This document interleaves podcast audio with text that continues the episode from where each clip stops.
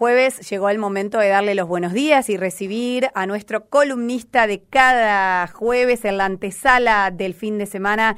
Llega el señor Carlos Marcelo Rodríguez al aire de Tarea Fina y lo recibimos como siempre con un gran abrazo virtual y una sonrisa y acomodando un poquito la espalda en el respaldo de la silla para eh, ponerme cómoda y escucharlo. Carlos, buen día, ¿cómo va? ¿Qué haces, Laura, querida? Vos seguís insistiendo con desentrañar mi segundo nombre. Ay, me encanta. Sí. Te quiero mucho cada vez que decís Carlos Marcelo Rodríguez. Sí, porque ¿no te gusta? ¿No te gusta? sí. No es que no me guste, no estoy acostumbrado, viste, es el nombre que quedó en la infancia de cuando mi mamá me retaba. Por claro. Carlos Marcelo, vení para acá. No, Carlitos Marcelo, esa era la uh, combinación. Carlitos Marcelo, vení para acá. Carlitos Marcelo. Bueno, qué ganas, mamá, también de pronunciar todo, ¿no? De, largo el nombre. Carlitos Marcelo. ¿Vos te das cuenta? Bueno, yo, ¿sabés que como no tengo segundo nombre, eh, me gusta conocer los segundos nombres de las otras personas, terceros, cuartos, hay gente que tiene hasta cinco, ¿viste? Eh, me gusta, me genera intriga sobre todo porque digo, ¿por qué no? Dos, tres, que, que lleva a una persona que tiene un hijo a ponerle dos o tres nombres. Eh, me, me, es algo que, bueno, pavadas de la vida que una tiene, Carlos, ¿qué voy a hacer? Había una tradición patriarcal que en su momento, hace añares, pero añares, añares, añares, se le ponía eh, a, un niño, no sé en qué región de Europa, el nombre eh, de, todos los reyes que había reinando en ese momento. Imagínate. Claro. Sí. Y bueno, nombres complicados hay en todos lados. ¿Qué va a Pero además tradiciones que después fueron ayornando con el correr de los, de los años y que todavía en familias se van como heredando, ¿no? Nombres que hay que ponerle, mandatos familiares que hay que poner a los hijos o las hijas determinados nombres, ¿no? De la abuelita, del abuelo, eh, de la persona por ahí, a veces en algunos casos fallecida, ¿no? En honor, y se le pone ese carga, esa carga simbólica al niño o niña. Bueno, son tradiciones familiares que a veces ni se cuestionan. ¿no? En algunos casos sí, en otros son incuestionadas. Y bueno, y eso generan a veces combinaciones de nombres impactantes, por decirlo suavemente. Sí, pienso en Mario Benedetti, por ejemplo. Eh, nosotros lo conocemos como Mario Benedetti, en realidad su nombre completo es Mario Hardy Breno Benedetti.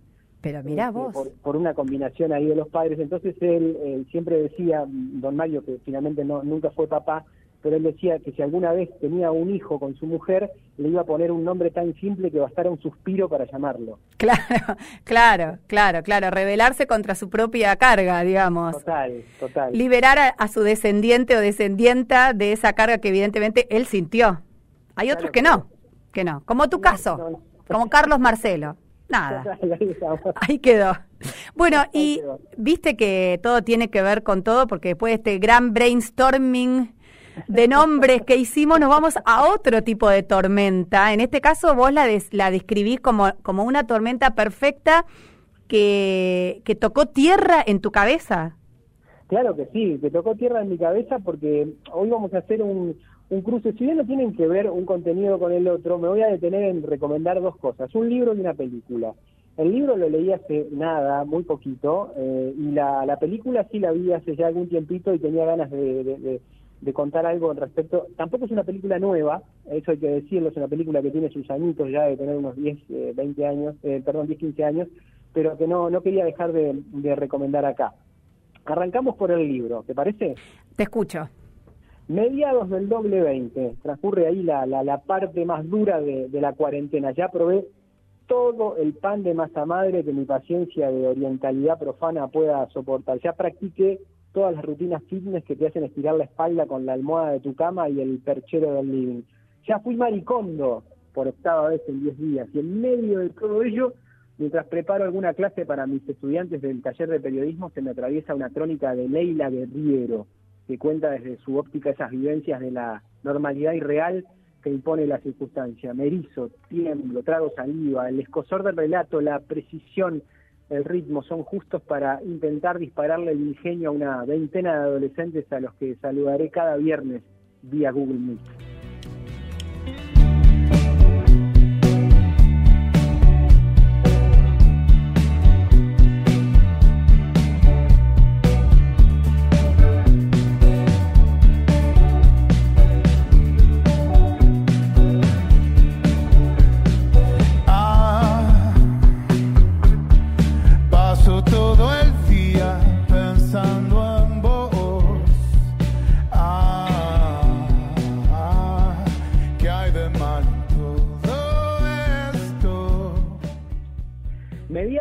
Del año siguiente, este que vamos. Mi amigo Beto Avío me escribe, es raro, pero una invitación que yo hubiera enviado por mensaje de voz, él la tipea en su teléfono celular. Me cuenta de un libro que hace tres semanas tiene dando vueltas para prestarme, solo si se lo devuelvo en siete u ocho días. Agradezco al convite, estoy tironeado de trabajo por todos lados, mi cerebro parece aquel gráfico de Windows, ¿se acuerdan cuando ponen a desfragmentar el disco rígido? Pero antes de darle enter. ¿En qué momento lo voy a leer? Eterna maldición contemporánea del tiempo a contramano. Voy a buscarlo.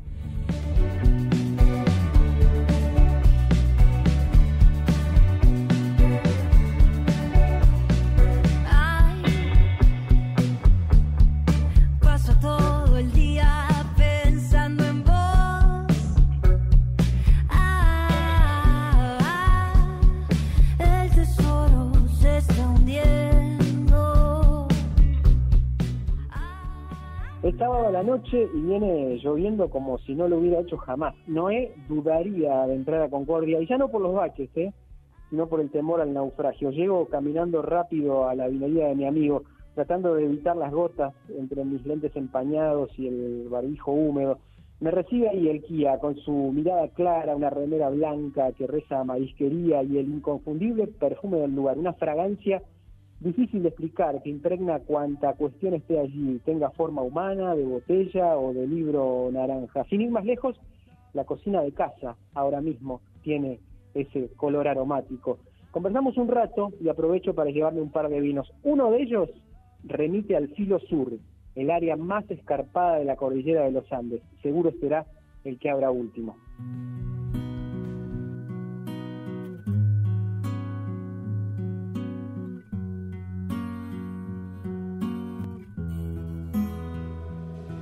Io lo so che non sono solo, anche quando sono solo. Io lo so che non sono solo. Io lo so che non sono solo, anche quando sono solo. Sotto un cielo di stelle, di satelliti tra i colpevoli, le vittime, i superstiti, un cane appaia la luna, un uomo guarda la sua mano, sembra quella di suo padre quando da bambino lo prendeva come niente e lo sollevava su, era bello il panorama visto dall'alto, si gettava sulle cose prima del pensiero. Antes de irme, Beto me señala uno de los textos de teoría de la gravedad, del material en cuestión. Lo leo caminando ahí adentro, eh, como declamando en voz alta, pero sin abrir la boca. En la crónica, Leila Guerriero maneja el tiempo, el tono y tu propia ansiedad a su antojo. Te mantiene sin respirar, te acerca eh, de las narices y te larga.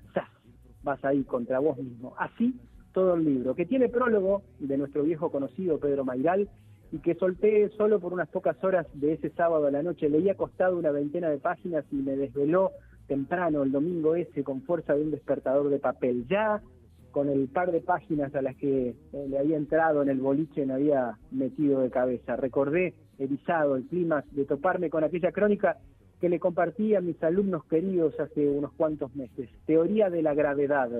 Es un compilado de columnas publicadas en diversos medios por Leila Guerriero, acaso una de las plumas más afiladas del periodismo narrativo latinoamericano. En cada paso se expone muestra sus obsesiones, sus recovecos, en cada paso te encuentra, te muestra tus obsesiones, tus recovecos. Y a eso no lo logra cualquiera, solo alguien que te desvela.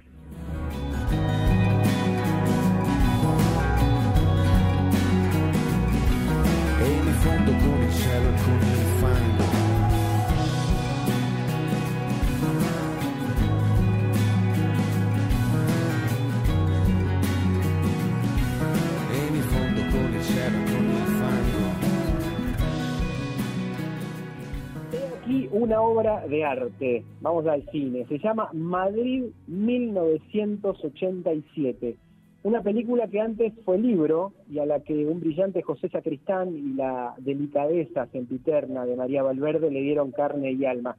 Dirigida por David Trueba, ese madrileño que ha recalado en cuanto menos un par de estuarios de mi filmografía personal, Cuenta la historia de seducción de Miguel, un veterano articulista, ante Ángela, una joven estudiante de periodismo con la que termina quedando accidentalmente encerrado en un baño durante un par de días.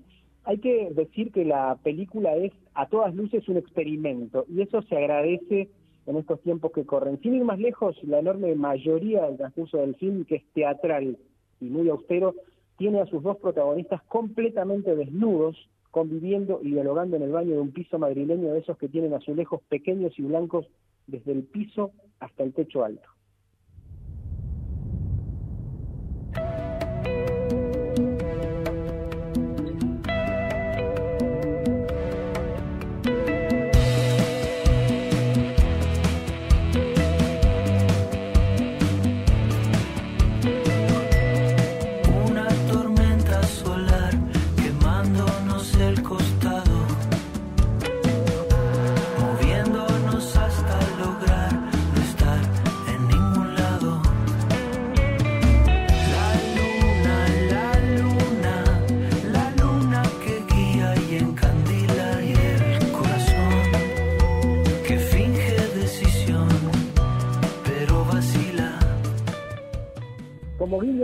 Este columnista podría afirmar sin ruborizarse que hay cierto aspecto de esa desnudez ibérica que la podría linkear con una especie de versión intelectual de 50 sombras de Grey. Y no porque tenga escenas eróticas todo el tiempo, sino por el interés central del personaje masculino y el halo llamador que su partener femenina emana. En ese hilo conector, el kit de la cuestión. Rescato finalmente, queridas, queridos, querides, una cita que alguna vez será remera o cuanto menos esquela pegada en alguna parte del libro del CPU. La pronuncia Sacristán en medio de la peli y detrás de unos lentes de pasta negra de esos que usan los articulistas veteranos. El médico me ha prohibido la Coca-Cola, pero no a las chicas que toman Coca-Cola.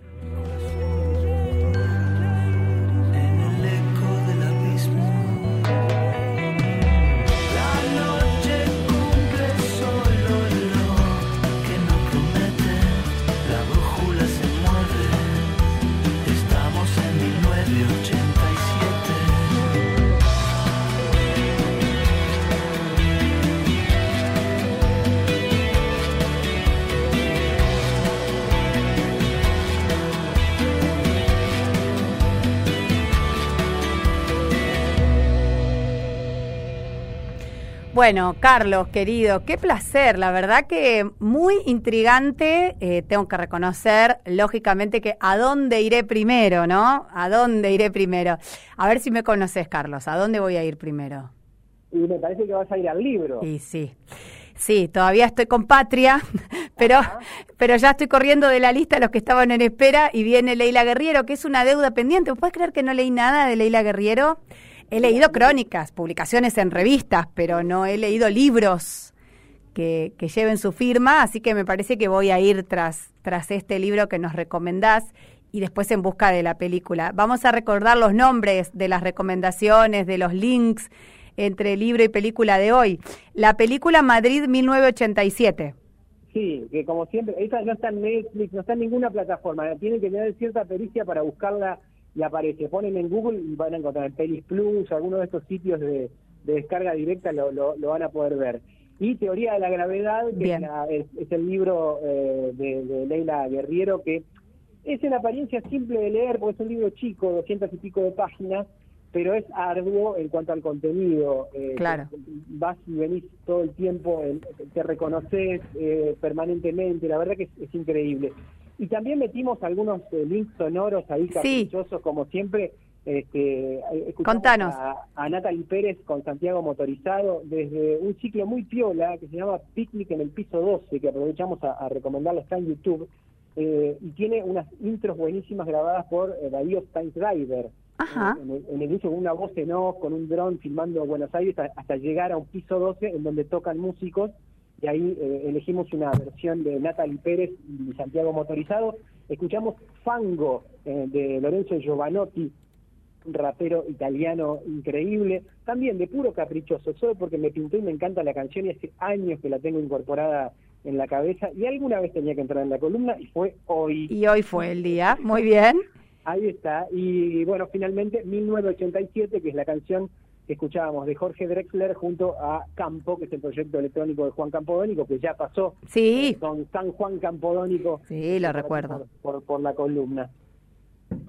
Bueno, Carlos, un placer como cada jueves. Eh, te agradezco enormemente que sigas eligiendo tarea fina para deleitarnos con estas columnas de, de, la antesala del fin de semana, como me gusta pensarlas a mí, porque nos llevamos este material, en este caso estas tormentas en nuestras cabezas para después quedarnos con la parte que nos, que nos haya gustado más.